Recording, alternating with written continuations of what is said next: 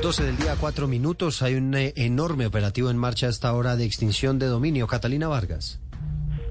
Eduardo, muy buenas tardes. Pues este operativo de extinción de dominio al parecer salpica al senador Pablo Catatumbo. Recordemos que él es uno de los firmantes del acuerdo de paz por parte de la extinta guerrilla de las FARC. Aunque la Fiscalía no ha entregado información oficial, se sabe que en este momento se adelanta este operativo y que una vez se tenga mayor información del tema será divulgada por la Fiscalía. Sin embargo, quiero contarle que el senador Pablo Catatumbo emitió un comunicado a la opinión pública en donde afirma que es víctima de un vil montaje, ya que al parecer lo estarían vinculando con un proceso de testaferrato junto con el señor José de Jesús Mejía Jaramillo, del que dicen es su testaferro.